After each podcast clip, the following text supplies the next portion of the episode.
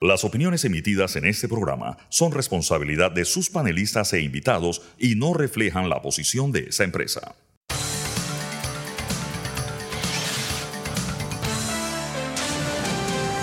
Mesa de Periodistas.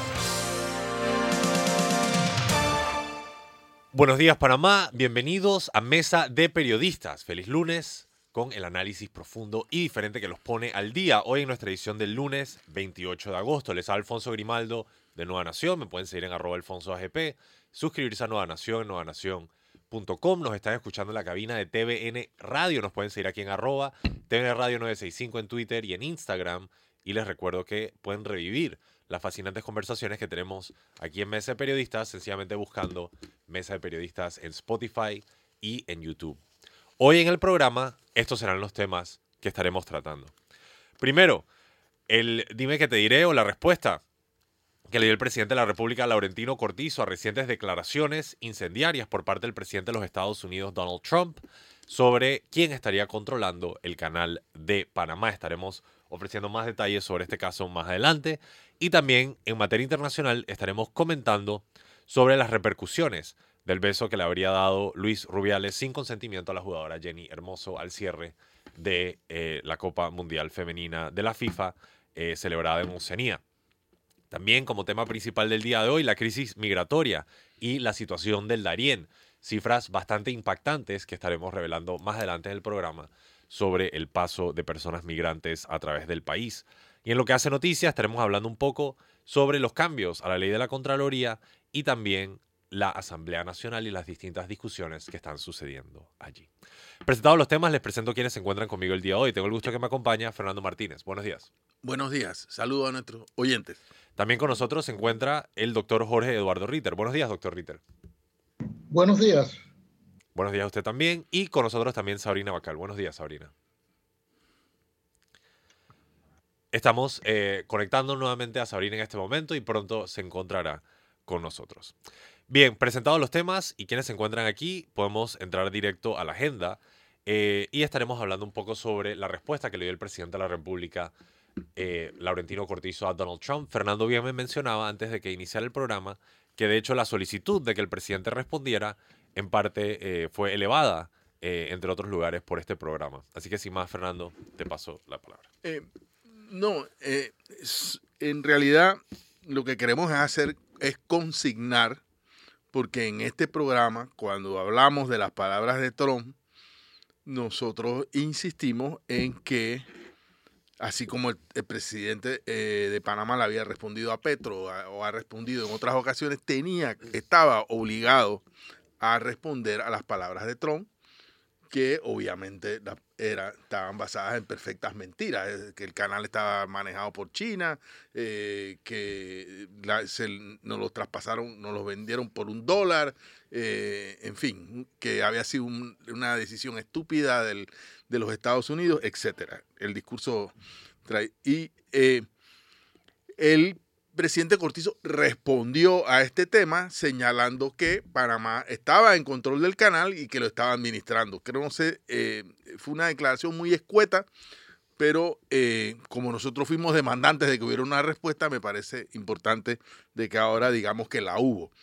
Eh, si fue la respuesta lo suficientemente contundente o no, bueno, ya esa es otra historia, pero hubo una respuesta del gobierno de Panamá a los señalamientos del, candidato Trump. Sabrina, por favor. Ah, me disculpo, pensé que Sabrina ya se encontraba conectada. Doctor Ritter, eh, desde su perspectiva y opinión, no sé si nos quisiera dar sus comentarios. Un comentario brevísimo, Alfonso. Eh, el presidente lo que señaló, y bueno, hay que dejarlo consignado, que el presidente el Trump estaba eh, equivocado eh, y que Panamá estaba administrando el canal.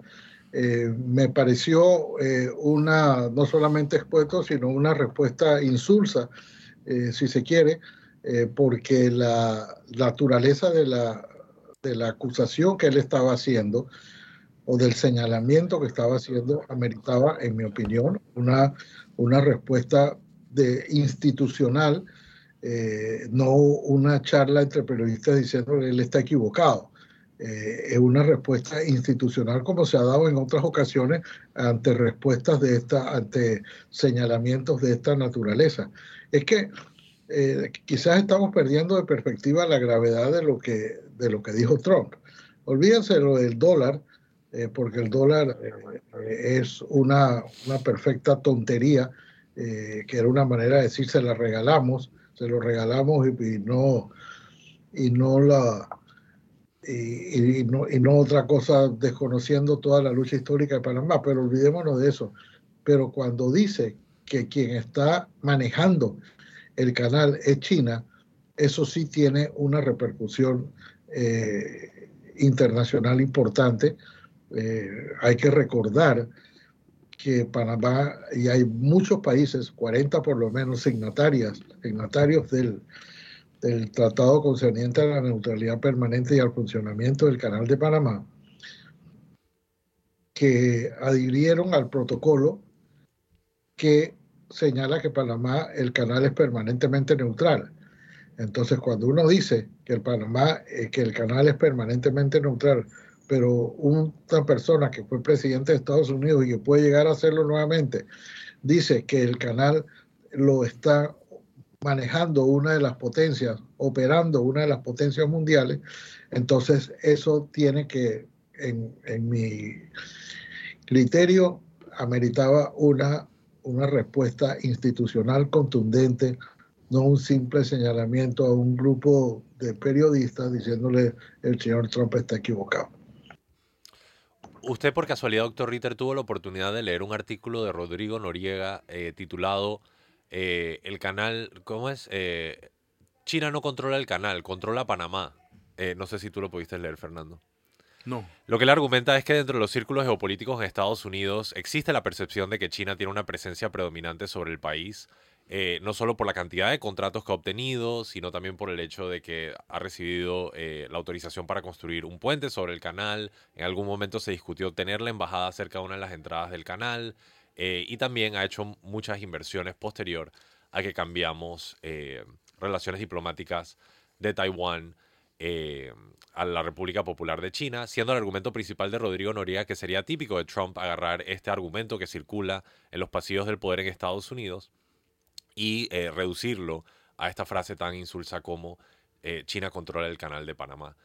no sé, doctor Ritter, cuál es su posición o perspectiva sobre eso. Esa percepción, eh, Alfonso, o ese señalamiento existe desde, desde que se le otorgaron eh, a, los, a la empresa Hutchison Wampoa la administración de los puertos en la licitación que hubo en el año 97, la administración de los puertos de Cristóbal y Balboa. Entonces, desde entonces se está diciendo que, que China tiene los dos puertos eh, en, los, en los dos extremos del canal. Eh, pero eso es parte, ese digamos son señalamientos políticos eh, de la presencia china, de los secretarios de Estado que han venido por aquí y los altos funcionarios han estado señalando continuamente que la presencia china es un peligro, que las empresas chinas no guardan los mismos estándares de, de probidad y de, que tienen las empresas americanas. Todo eso lo venimos oyendo desde entonces de manera consuetudinaria por parte de los funcionarios del gobierno de los Estados Unidos. Lo que nunca se había dicho por parte de un gobierno o de un, de un funcionario de los Estados Unidos es que los que China maneja el canal Aquí el verbo es importante. No es que tengan una presencia importante en Panamá. Eso, eso se, puede eh, argumentar que el hecho de que tengan esas empresas presencia en Panamá no significa en absoluto que manejan Panamá o que, manejan el o que manejan el canal. Pero la, lo que la expresión que usó Trump fue específicamente ellos operan el canal de Panamá. Cuando dice que operan el canal de Panamá, no es que tienen influencia en el canal o tienen influencia en la República. Están diciendo, ellos manejan el canal. Y eso es lo que yo quiero insistir. A lo mejor es un exceso de sensibilidad por lo que veo, pero me parece que exigía una respuesta y, lo he ya dicho, no solamente por parte del órgano ejecutivo, sino también por parte de la propia autoridad del canal que tiene que sentir su orgullo y tiene que sentir, hacer sentir su valía, que lo ha dicho en todos los foros del mundo, somos los panameños los que estamos manejando el canal. Se encuentra con nosotros Sabrina Bacal. Sabrina, hemos conversado un poco ya sobre las declaraciones de Trump y también el artículo publicado por Rodrigo Noriega. Tus consideraciones, por favor. Sí, eh, me escuchan, ¿no? Sí, te escuchamos alto y claro. Ok, perfecto. Sí, yo también esperaba una respuesta mucho más contundente del presidente Laurentino Cortizo. Eh, eh, para citar sus propias palabras, lo sentí como con leche condensada contestándole a Donald Trump y diciendo que él ya lo había dicho y que en una llamada lo dijo y que él está equivocado, como si fuera una gran revelación que está equivocado. Todos sabemos que está equivocado. La pregunta es el, el insulto que representa para Panamá el que un expresidente que aspira a la presidencia de, Estados Unidos con buenas posibilidades, hay que decir, lo diga. Eh, por ejemplo, la respuesta del ex administrador del canal en, Noticias AM, eh, Jorge Luis Quijano, es una respuesta de alguien que está indignado, es una respuesta de alguien que le exige al presidente Donald, al expresidente Donald Trump dignidad. O sea, eh, nosotros ya pagamos por el canal, pagamos incluso con, con sangre. Y, sí me llama la atención un gobierno que, que, se arropa todo el tiempo con el torrijismo eh, y un candidato que todo el tiempo dice que es el más torrijista, que, que no se indigne. no se indignó, él estaba muy tranquilo. El artículo de, de Noriega es un artículo que va más allá del título.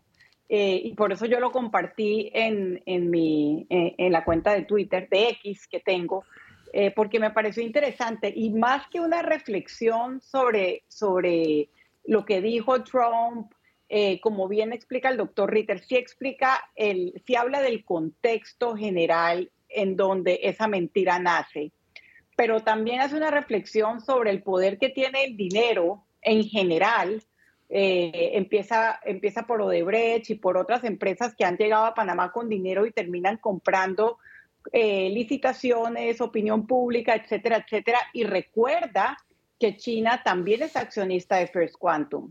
Entonces, eh, me, me, parece una perspectiva interesante porque obviamente nuestra reacción inicial y continúa siendo la misma, es Trump es un, es un gran mentiroso y lo es, eh, y hay que contestarle muy duro, pero, pero yo siento que, que, Rodrigo, como siempre, logra tomar un tema que parece, que parece estar ubicado en una frase y volverlo una reflexión más importante sobre el país que estamos construyendo y sobre los procesos de licitación, sobre el tema de corrupción, eh, etcétera, etcétera. Así que eh, me parece que la reflexión es más grande que, que lo dicho por Trump, evidentemente.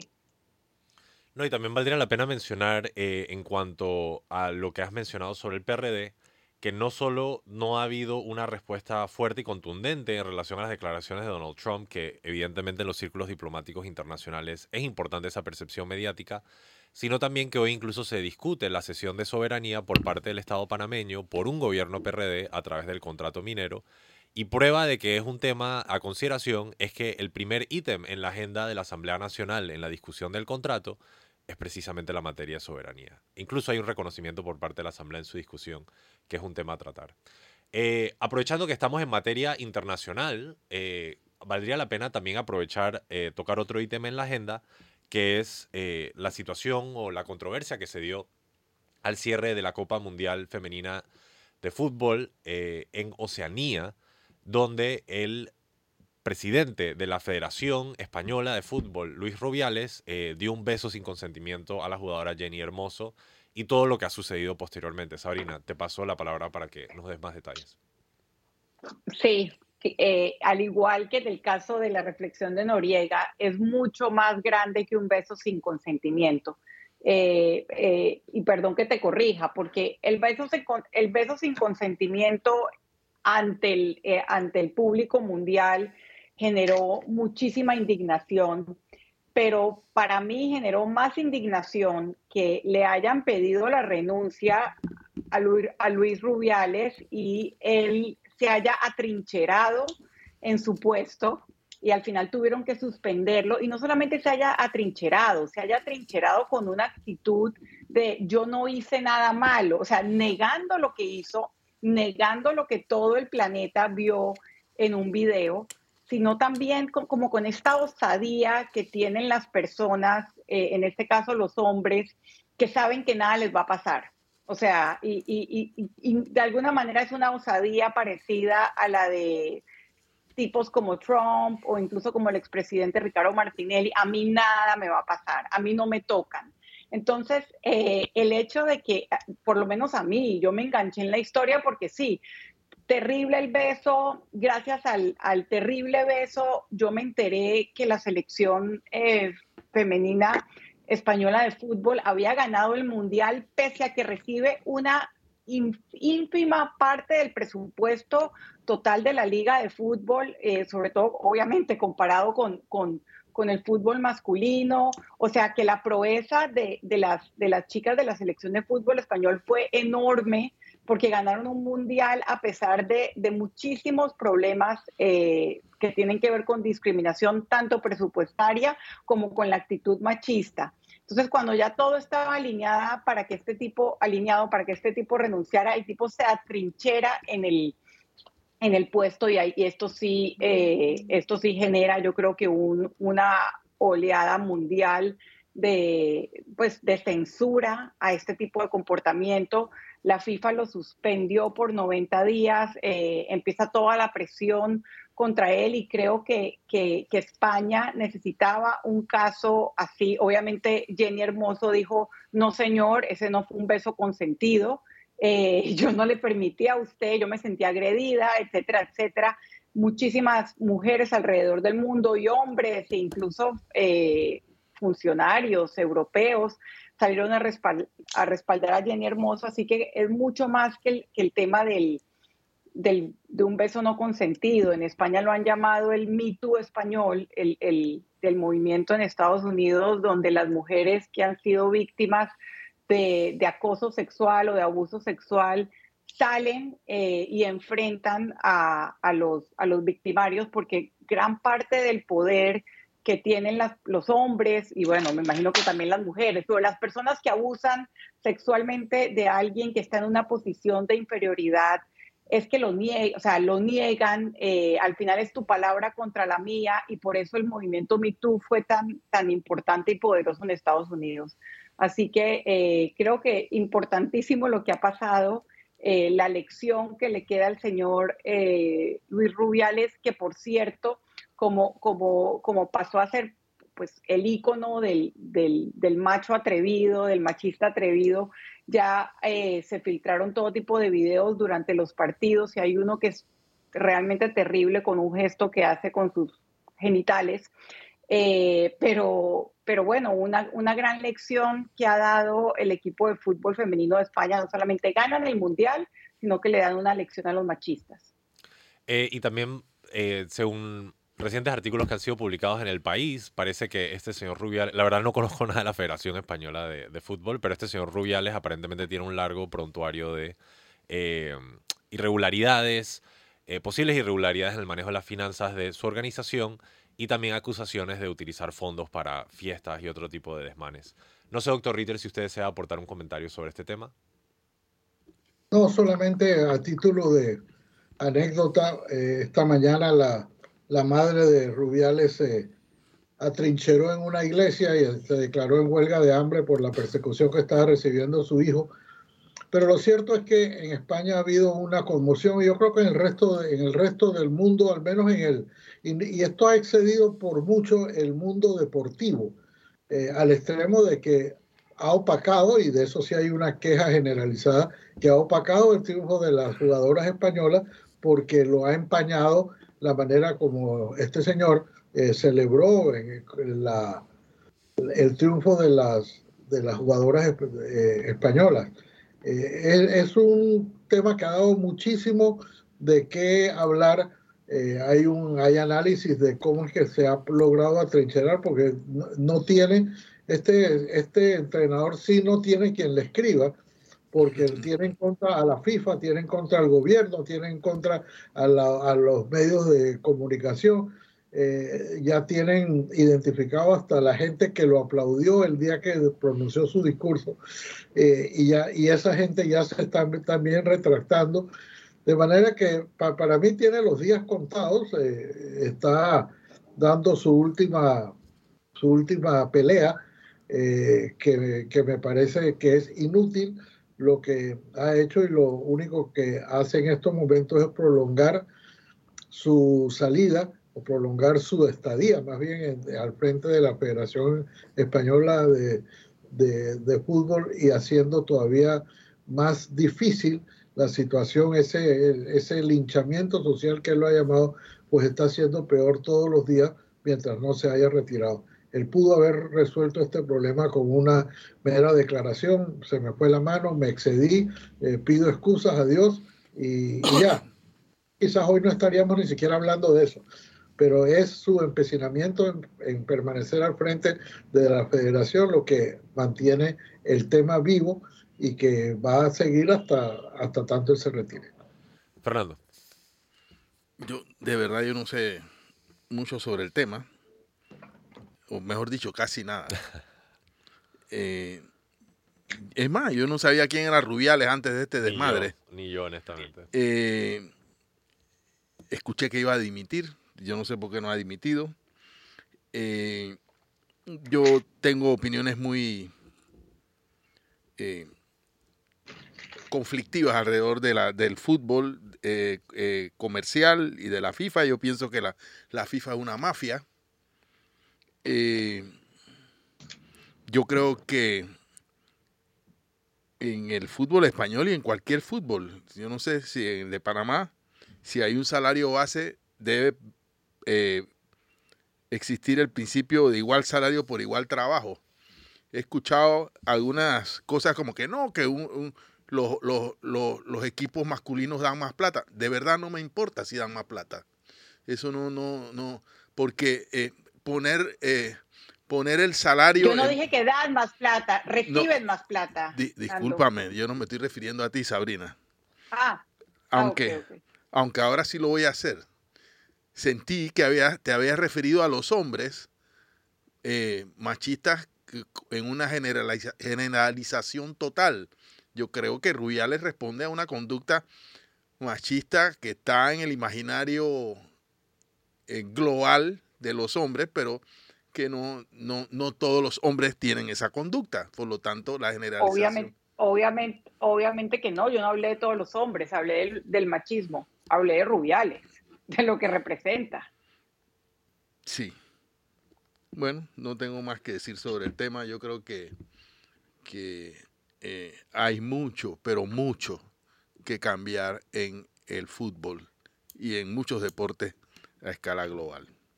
Vamos a pasar al primer cambio y cuando regresamos continuamos hablando sobre materia local, en particular eh, la crisis migratoria eh, y las recientes cifras impactantes que hemos estado recibiendo de la provincia oriental.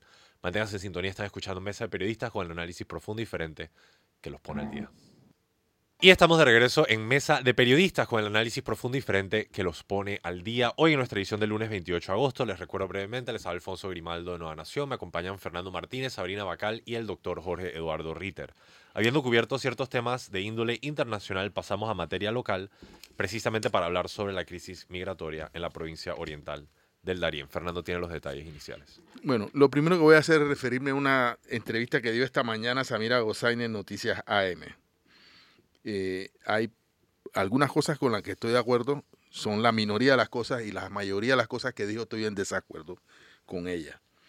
Eh, primero voy a comenzar por lo que estoy de acuerdo. Ella dijo, no hay nada humanitario en seguir permitiendo la migración por Darien. Yo le agregaría de permitir, seguir permitiendo la migración de la forma en que ocurre actualmente por Darien. Y en eso estoy de acuerdo con ella. Pero a renglón seguida, seguido, ella comenzó un proceso de descalificación de las agencias de Naciones Unidas, señalando incluso a UNICEF, eh, y algunas de las cuales tienen presencia en Darién y son cooperantes con el gobierno panameño en la región del Darién. Y eh, su descalificación, eh, ella dijo que no, no solamente que no tienen la razón, sino dijo que son los principales culpables. O sea, yo quiero que ella me explique a mí cómo los representantes de esta agencia o estas agencias son los principales culpables de que exista migración. Me parece que eh, las palabras, y, no quiero, y quiero ser lo más respetuoso posible, las palabras de la señora Gozaine expresan un desconocimiento profundo de la naturaleza, de las causas de la migración en América y en el planeta. Eh, dijo también que en Colombia, porque mi teoría sobre este tema es que el gobierno de Panamá está construyendo una narrativa para cerrar eh, de forma definitiva el paso por Darien. Voy a, voy a explicarme. Ella dijo que en Colombia es un negocio el paso de migrantes, estoy de acuerdo. Ese es un tema que ha ocurrido siempre en, en Colombia en los gobiernos anteriores y, lamentablemente en el gobierno de Petro, que yo sepa, no, no ha cambiado mucho la forma en que ellos tratan a los migrantes. Eh, debo decir también que este es un tema del ejército y de las fuerzas, de las fuerzas eh, del, eh, militares en Colombia. Son ellos los que o posibilitan este comercio de migrantes haciéndose la vista gorda y muchas veces son ellos protagonistas de esto. Si nosotros hacemos una encuesta a los migrantes sobre la participación o no de las autoridades que deberían normalmente protegerlos en Colombia, nos vamos a dar cuenta que ellos son parte del problema. Eh, la, la directora de migración dijo que hay engaños. Sí, sí lo hay en los países de origen y que eh, no hay una estrategia correcta en los países de origen para desalentar la migración y decirle de verdad a esas personas que el tránsito por, por el Darién no es un tránsito eh, como algunos proponen, un tránsito fácil eh, y, que por, y que por lo tanto hace que las personas incurran en un engaño terrible. pero dicho todo esto, la señora Gozaine dijo, que bueno, que el Darien se puede cerrar porque efectivamente se cerró durante la pandemia y luego pasó a enumerar lo que yo llamaría el uso del drama humano que representa la migración para justificar una decisión que creo que esta semana pretenden tomar el gabinete del, gobierno del señor Laurentino Cortizo. Eh, es un, yo sí creo, y yo en eso discrepo con la señora Gozaine, el derecho a escoger dónde vivir es un derecho humano universal. Eh, eso no se puede discutir, señora Gozaine. Eh, tristemente, es un derecho humano que está que es una expresión de la desigualdad en la que, en la que, en la que, reina en este mundo.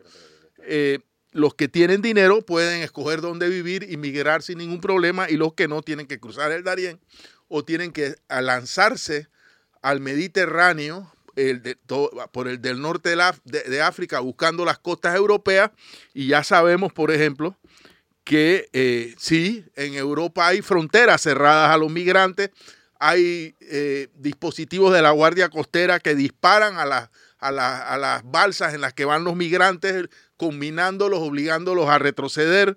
Hay miles y miles de personas que mueren en estos naufragios.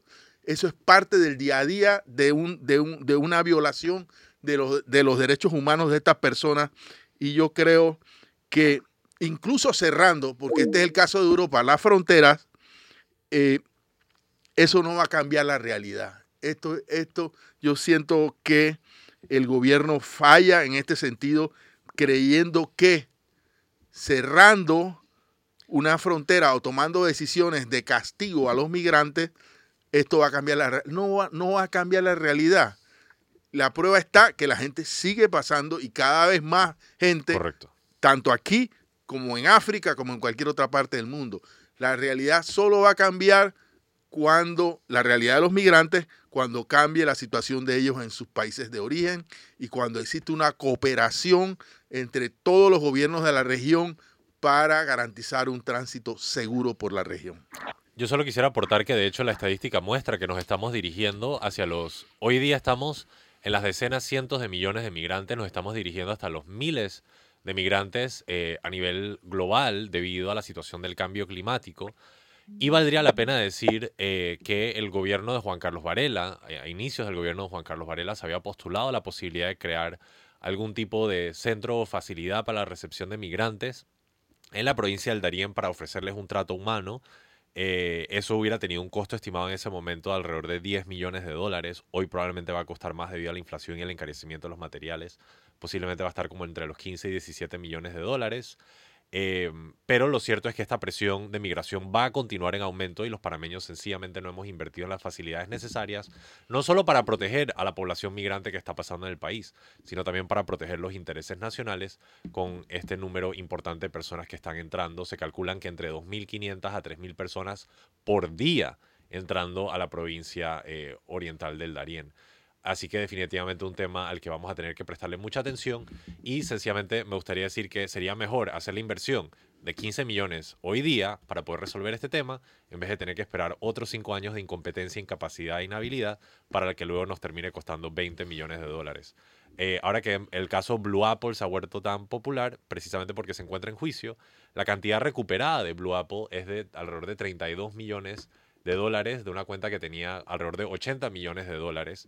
Y sencillamente me parece alucinante, como diría Fernando, el hecho de que en sobornos se hayan robado mucho más de la cantidad que necesitamos para empezar a atender este tema. El futuro y el destino de este país está quedando en las cuentas bancarias de algunos pocos y los panameños vamos a tener que forzosamente recuperar esos fondos. No puede ser que los ladrones de este país se vayan a quedar con el dinero que nos han quitado. Sabrina, tus comentarios. Sí, eh, aunando a la narrativa que está sembrando el gobierno, eh, tendría que agregar las palabras del ministro de Ambiente, Miliciades Concepción, quien habló del impacto ambiental de los migrantes, pero del impacto ambiental de la minería ha dicho muy poco. Entonces, eh, igual que con, con, Laurentino Cortizo, me preocupa los énfasis y me preocupa las declaraciones, algunas con leche condensada y otras llenas de intenciones.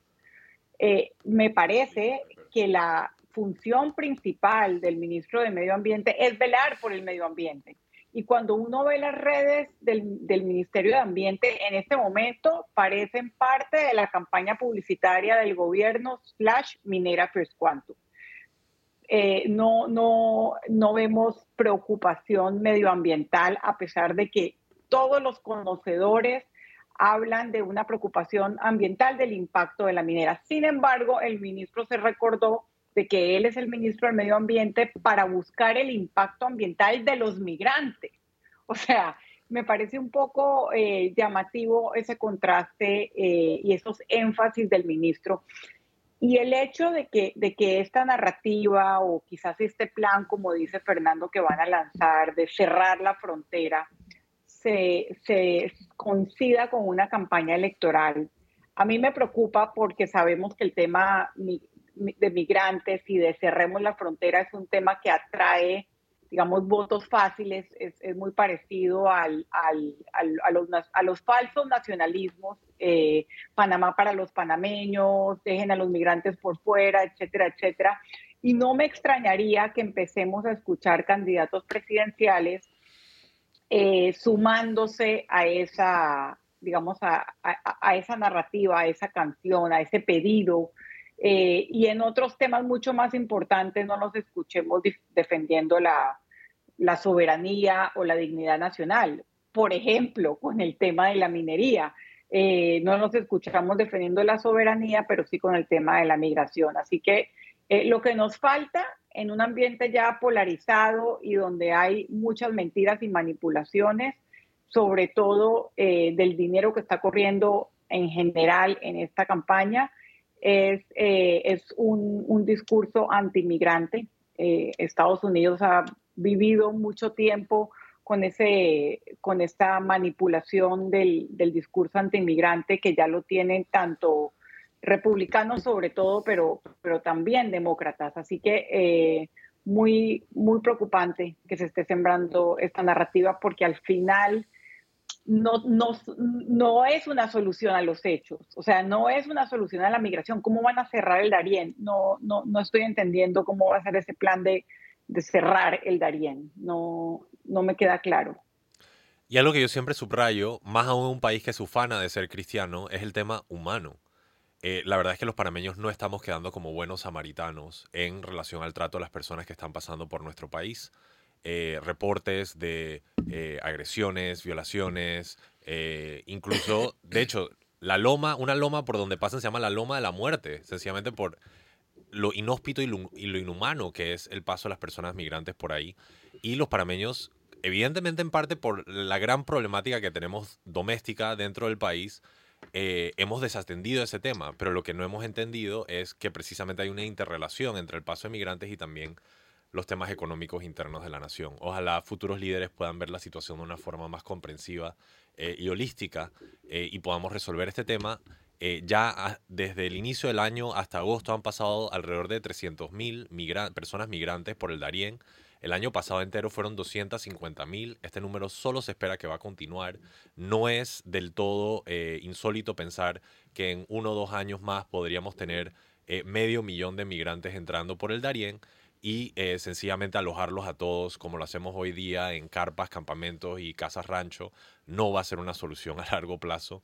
y yo siempre he dicho en este programa, y no me molesta reiterarlo, el hecho de que también sería posible que Panamá incluyera o adoptar a algunas de estas personas dentro del país, en, el, caso que quieran. La, a ver, la señora Gozaine dijo que solo el 0.01% de las personas que entran decide quedarse, solicita quedarse en Panamá. Claro, pero no, no creo que eh, haya un programa donde incluso se les presente algo, se les incentive, etcétera. Sencillamente es la gente que decide quedarse, pues. O sea, no hay una política formal donde de alguna forma intentamos absorber a parte de esta población migrante. ¿Cómo nos competiría como buenos samaritanos siendo un país tan cristiano? Es lo que digo. Doctor Ritter, ya usted se encuentra con nosotros. Cuéntenos un poco su opinión sobre el tema del paso de migrantes, por favor. Mira, he estado fuera de circulación, o sea, no, he tenido, eh, de, manera que no quisiera repetirme con lo que habrán dicho eh, ustedes, Alfonso y Fernando y Sabrina. Pero lo que yo quería, lo que, lo que sí quiero señalar es que es un problema que se ha salido de las manos, se nos ha salido de las manos a todos, se nos ha salido de las manos, eh, ya es un problema casi incontrolable. Esto está siendo noticia en todas partes. Eh, realmente Panamá ha estado en la en los noticieros continuamente en la semana que transcurrió, no solamente por este asunto de los de los migrantes, sino también por el atasco en el, en el canal, que ha sido también eh, eh, importante eh, y, y, que ha merecido unos, unos reportajes en toda la televisión internacional. Ya no me refiero únicamente a la televisión latinoamericana o colombiana, estadounidense, lo he visto en Al Jazeera, lo he visto en BBC, esta, esta tragedia de los migrantes a riesgo de repetir lo que se, algunos han dicho, este es un problema que trae, que, por supuesto, las complejidades de la situación en los respectivos países de los migrantes, pero también hay mucho de complicidad y mucho del negocio que esto representa para mucha gente. Nosotros estamos hablando, por ejemplo, de los que venden y de los que promueven este tipo de migración, que promueven unos, unos kits, lo he dicho con anterioridad, que tratan de vender esto como si fuera un acto de senderismo y no, uno, sin reparar en los peligros que esto entraña eh, de las cantidades de personas que han muerto en esta eh, travesía y las dificultades que aún le, aún le deparan. Yo, yo ahora tengo eh, realmente sentimientos encontrados sobre esto, porque yo creo que Panamá ha cumplido eh, su papel, lo ha cumplido como ningún otro país lo ha hecho en los albergues que les da a, los migrantes, a la atención médica, a la, atención de alimentación que se le da. Pero cuando nosotros estamos hablando de que ya en agosto se han superado por mucho la cantidad de migrantes que en su totalidad entraron el, el año pasado, y, todavía faltan cuatro meses del año, o sea, en, dos tercios del año se han migrado más personas de las que migraron en todo el año 2022. Entonces vamos a, eh, hubo un día en que entraron 3.000. Entonces Panamá no puede, ya literalmente no puede con esta, con esta carga. Eh, algunos han abogado por, por cerrar la frontera, lo cual yo no sé si es siquiera una solución y siquiera si es posible mm.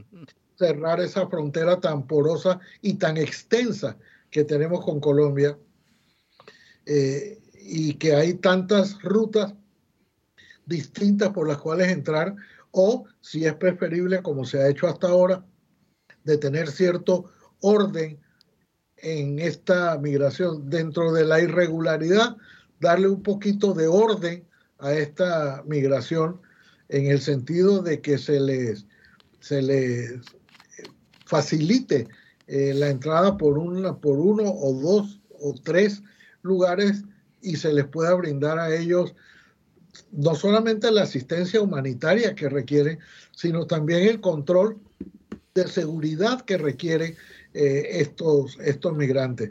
Ya tenemos, hemos tenido varios casos y no han sido pocos los que han sido devueltos a Colombia porque tienen un prontuario allá.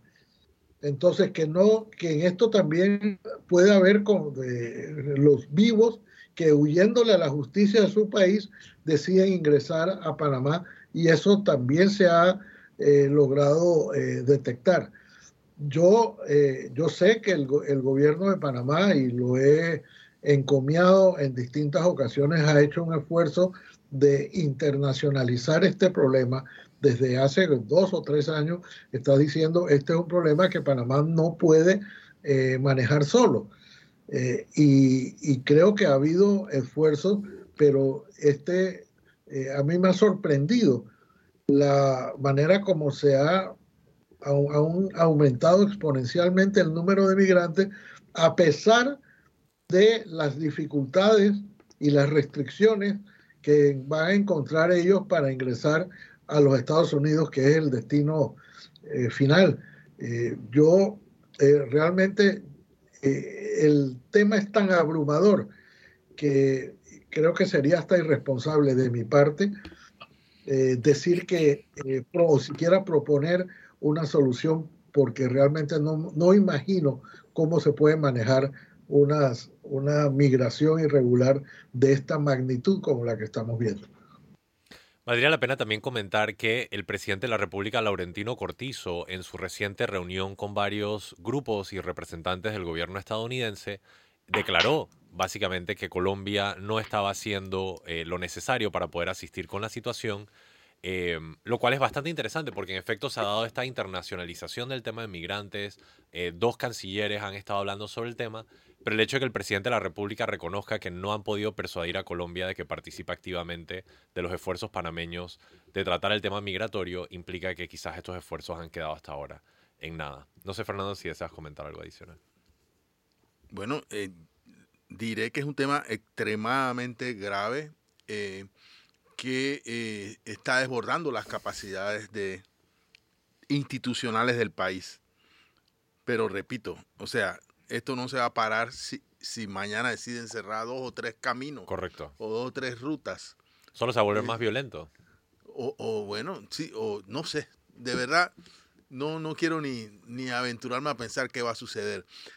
hay un tema climático. O sea, ahora estamos teniendo las, las llamadas Ahora está el... Eh, hoy, por ejemplo, hay anuncios de, lluvias, no, no diré que inesperadas, pero sí más fuertes, más... más y esta, este paso se complica con, con, las lluvias. Entonces, es una situación de verdad muy, muy compleja eh, y que requiere una visión o por lo menos una discusión interna de cuáles son las salidas.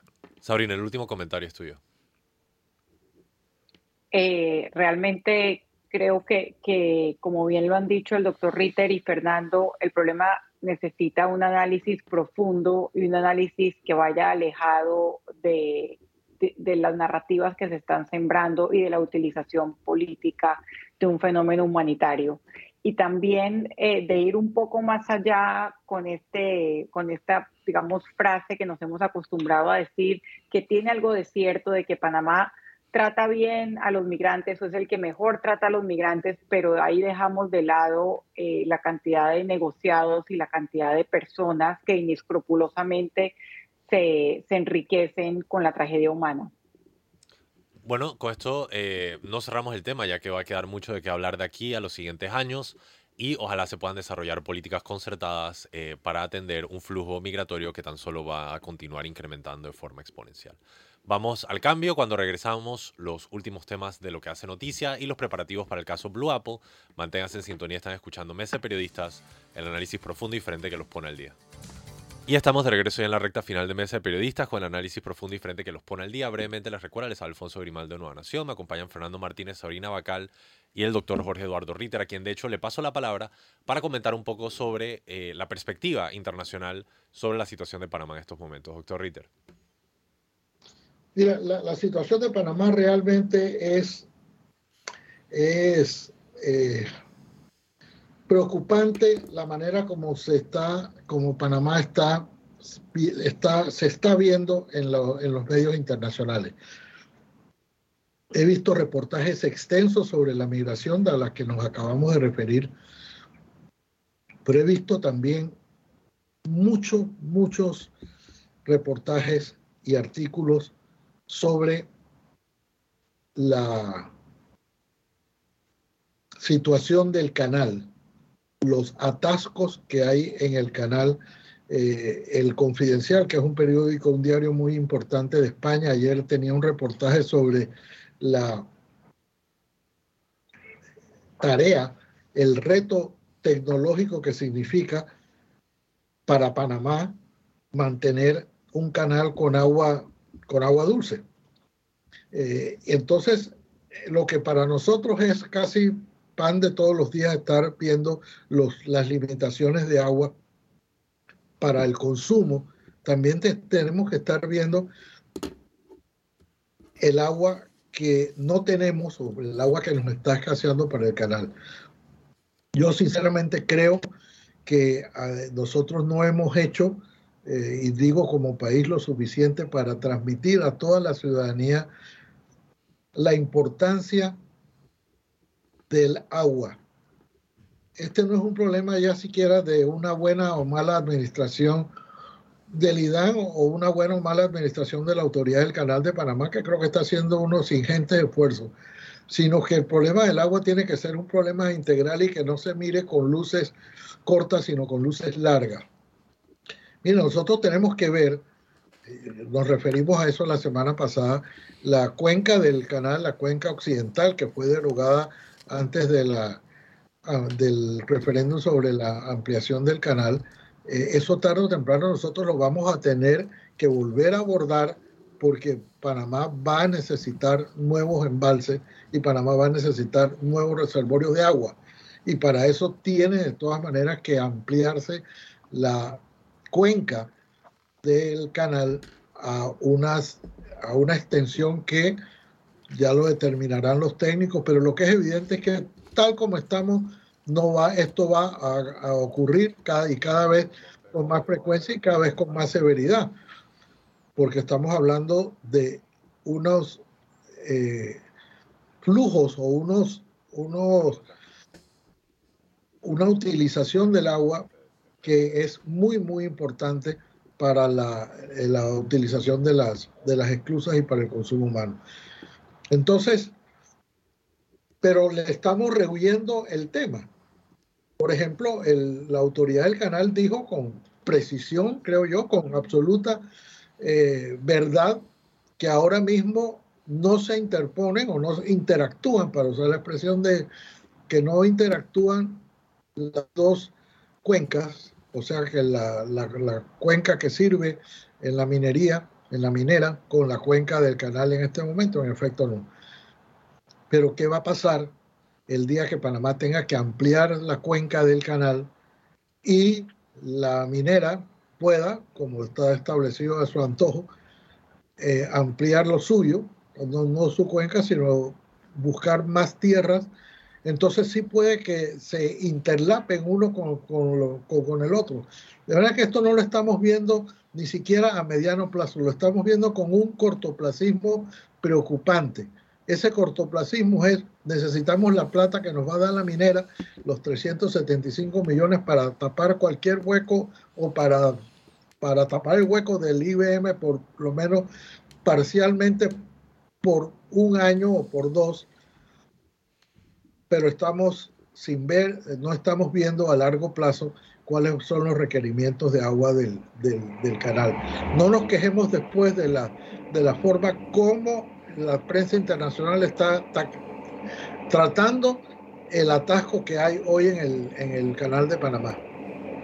No, y yo solo quisiera eh, reiterar el hecho de que si redujéramos la planilla pública en un doceavo, que no, no, es, exagerado, eh, tendríamos ahorros por 420 millones de dólares, mucho más que los 375 millones que propone dar el canal. Entonces, en vez de pagarle planilla a todas estas botellas inútiles que sencillamente nos están costando el futuro, tendríamos incluso más ingresos que devastar el corazón de este país y del corredor mesoamericano biológico.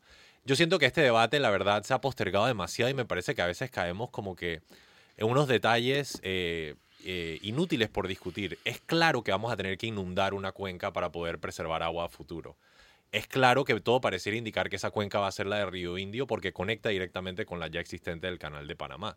Entonces me parece que hemos pasado años eh, pateando la pelota, jugando ping-pong, dando vueltas al asunto y lo que vamos a terminar haciendo es construyendo una operación que utiliza químicos tóxicos en el centro del país y ni siquiera estamos desarrollando las cuencas necesarias para poder preservar el agua potable para el consumo humano. Me parece que los panameños tenemos las prioridades totalmente descuadradas y por eso insisto que la defensa que hace el gobierno de este contrato minero es totalmente inoportuna cuando lo que debería estar haciendo es asegurando la provisión de agua potable para los panameños que vivimos aquí, que no somos una empresa minera extranjera, que somos los ciudadanos de este país, que vamos a tener que tomar agua por el resto del tiempo que nos queda. Así que me parece que ya, o sea, estamos gastando tiempo. Hablemos sobre la inundación de la cuenca necesaria. El administrador del canal dijo que hay cuatro proyectos en discusión que saben los estudios de factibilidad para determinar cuál es la correcta. Y evidentemente, si estamos hablando de la extensión de cuencas y de reservas de agua, no podemos a la par hablar de la construcción de un sistema contaminante justo al lado que posiblemente podría envenenar el agua que toman los panameños y destruir todas las reservas de agua a futuro. Me parece que es una discusión que se cae de su propio peso eh, y le estamos dando demasiadas vueltas al asunto. Este gobierno le está dando demasiadas vueltas al asunto. Fernando. Está eh, totalmente de acuerdo. O sea, estamos, lo dijo Quijano, y ahora lo dijo Quijano, estamos atrasados en tomar las decisiones. Dijo cuatro o cinco años, llevamos cuatro o cinco años de atraso. Yo creo que y, y, no más estudios. O sea, ya cuánto más vamos a estudiar. Tenemos estudios desde hace, no sé, décadas. Eh, necesitamos, uno, lo ha dicho Jorge Eduardo, un cambio de cultura, o sea, frente al tema del agua. Eh, y necesitamos una estrategia de Estado, no de la ACP por un lado, del gobierno por el otro, del otro por la minera por el otro. No, una estrategia de, Estado con una visión de largo plazo. Pero aquí, aquí toda discusión o toda decisión se, posterga. Este, este, este es el, país de, de, las postergaciones o el gobierno de las postergaciones. Eh, ya eh, eh, dijo Quijano en, aquí en, en, TVN que el gobierno le ofreció al gobierno, eh, la ACP le ofreció al gobierno de Varela resolver el tema de la, potabilización, de la, de la potabilizadora principal, cambiar la toma de agua, ponerla a más profundidad, hasta poner el financiamiento, hacer la obra y hasta producir el agua y entregársela al, al IDAN. Y el gobierno de Varela, no sé, se lo pasó a este gobierno, que este gobierno ni, probablemente ni lo ha mirado. Entonces, ¿hasta cuándo vamos a seguir con esta procrastinación de los problemas. Esto, esto, y el problema se nos está viniendo encima. Yo la verdad que de verdad, de verdad no entiendo. Lo último que voy a decir es que eso de que las cuencas no interactúan, la de la mina y la de no sé qué, el único significado práctico que tienen es que los ríos que pasan por la mina no son tributarios de los, de los que están en la llamada cuenca occidental del canal. Pero si entendemos de la visión que se ha construido desde los tiempos en que Humboldt y los grandes naturalistas vieron que la naturaleza, el corredor, todo es un sistema eh, que no están desconectados ni por las aguas que corren superficialmente, ni las que están en, bajo la tierra, ni las que nos caen del cielo, que eh, son el fruto de un proceso en el cual los bosques, los árboles, etcétera, juegan un papel fundamental. Todo actúa y todo está conectado. Esa idea absurda de que no, este, este es otro lado, porque hay un cerro que está en el medio, eso por favor, eh, sometámoslo a la luz de la ciencia y vamos a ver que esta es otra de las mentiras, otra narrativa equivocada que se está construyendo sobre el tema de las cuencas. Sabrina, por favor. Sí, queda, ya no queda mucho tiempo, pero habría, lamentablemente, si hay una estrategia y la estrategia es vender como sea el contrato minero. Eh, incluso lo, lo, dijimos el viernes pasado, la ACP, en lugar de estar concentrada en términos de relaciones públicas, estoy hablando, eh, de, en aclararle al mundo el tema del atasco, publica un comunicado diciendo, por favor, el contrato minero está bien, lo apoyamos, no tiene nada que ver con el agua del canal. Acabo de mirar porque estaba mirando la cuenta de Instagram del Ministerio de Ambiente, donde vi la, la declaración que comenté del ministro Mercedes Concepción. No hay nada sobre el agua, pero el último post que tiene el Ministerio de Ambiente es, a través del nuevo contrato, Minera pagará impuestos. O sea, ni el Ministerio de Ambiente, ni la ACP, ni el, nadie parece estar preocupado pagará, Todos están preocupados. Pagará impuestos. No, pagará algunos eh, impuestos que antes no pagaba, pero cuando quieran yo les leo aquí los, los impuestos que va a dejar de pagar.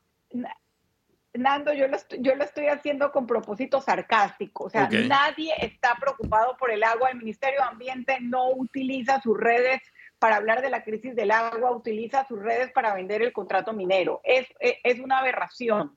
O sea, ¿quién está pensando en el agua? Si está todo el gobierno tratando de que aprueben el contrato minero, no entiendo. O sea, que el problema no es que no haya una estrategia, el problema es que la única estrategia que tiene el gobierno y las instituciones es vender el contrato minero, no les importa el resto.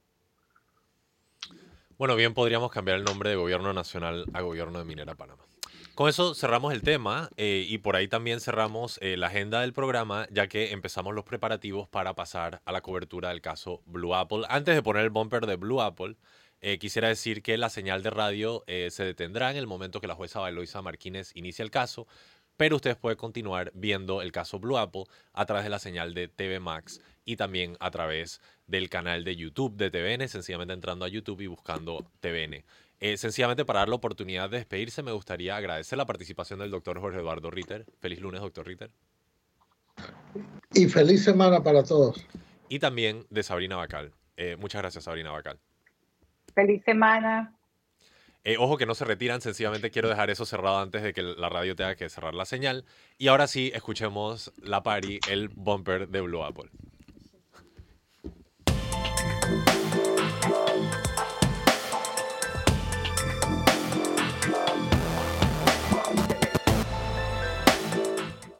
Con logo nuevo y todo. esto es calidad de producción, damas y caballeros. TVN siempre produciendo lo mejor.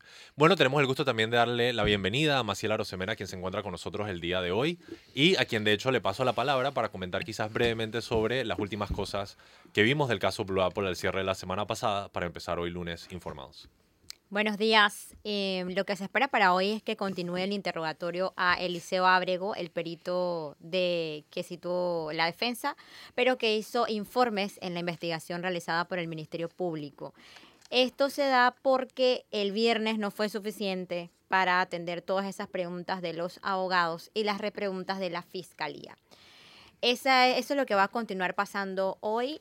Aún estamos en la etapa de interrogatorio de los testigos Em, se espera que cinco testigos más comparezcan según la información que nos dan hoy. Faltan cinco. Vamos a ver si hasta dónde llegan con Eliseo, si terminan hoy o eh, continúan mañana, porque realmente varios abogados quieren preguntarle a Eliseo. Cuatro. Cuatro en total. De la defensa, de, las de la defensa, exacto. no, pero cada vez que un defensor interroga a Eliseo, entonces el Ministerio Público hace su contrainterrogatorio. Claro.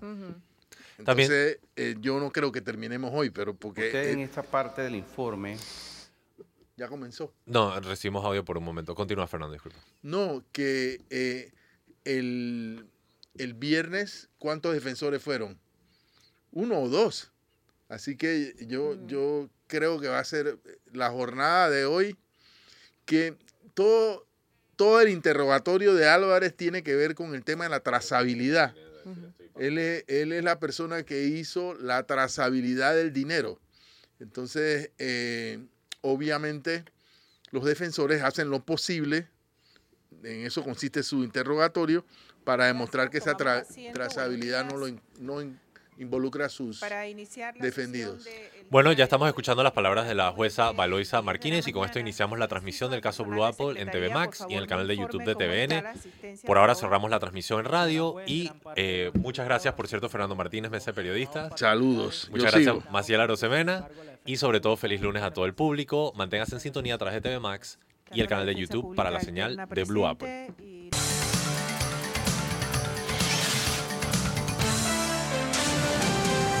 Mesa de Periodistas.